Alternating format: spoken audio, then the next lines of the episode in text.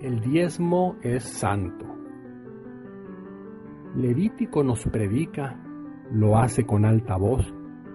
El diezmo así lo indica, cosas sagradas de Dios. Y retomando este punto, da al diezmo más claridad. Señala sobre este asunto, décima parte él será. Fue contada por justicia del patriarca Abraham su fe pagó el diezmo, sus primicias, se lo dio al rey de Salem. Y siguiendo así este ejemplo, agradando hacia el Señor, Jacob hizo cumplimiento, pues en su vida diezmó. Malaquías también indica que al templo ha de ingresar.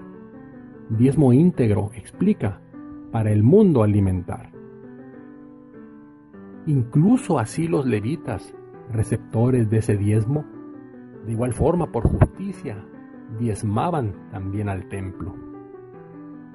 Cuando en tiempo de enemías el diezmo se descuidó, viendo el mal que el pueblo hacía, diezmar él restableció.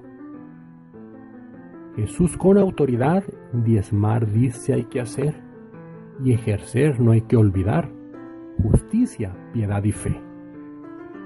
Pues si el diezmo no se entrega, se acarrean maldiciones hay que darlo ya a la iglesia procurando bendiciones.